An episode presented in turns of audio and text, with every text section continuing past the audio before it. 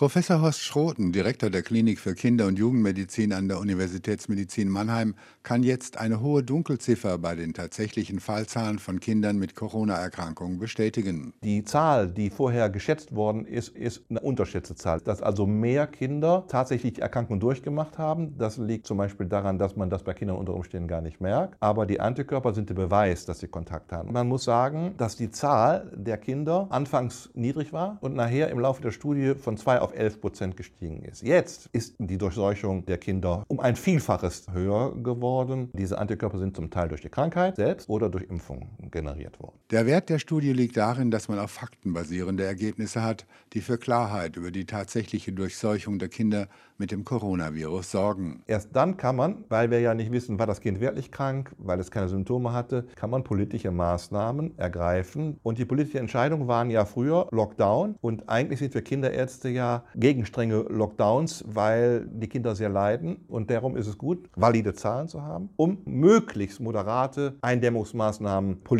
zu empfehlen. Weitere wichtige Ergebnisse der Studie waren, dass Kleinkinder öfter von Covid-19 betroffen waren und dass vor allem Kinder mit Migrationshintergrund eine verhältnismäßig hohe Ansteckungsrate hatten ein wichtiger Faktor für politische Entscheidungen. Wenn wir nun herausfinden, dass Leute mit Migrationshintergrund viel mehr betroffene Kinder haben, dann muss man vielleicht gerade da was tun und da angreifen. Und das kann man nur, das ist das sehr schön, dass wir das jetzt erstmal in Deutschland rausgekriegt haben, kann man nur, wenn man es weiß. Doch es gibt auch positive Aspekte der Studie. Dass die meisten Kinder nicht schwer erkranken. Ganz, ganz selten nur. Und dass sie sogar so wenig erkranken, dass man es überhaupt nicht merkt. Wenn wir diese Krankheitsschwere wie bei Erwachsenen gehabt hätten, wäre es etwas ganz Schreckliches gewesen. Und zum anderen positiv ist, dass wir solche klaren Ergebnisse, auch mit Migrationshintergrund und so weiter haben, dass wir wirklich den Politikern sagen, so, das ist das und tut was. Joachim Kaiser, Universitätsmedizin Mannheim.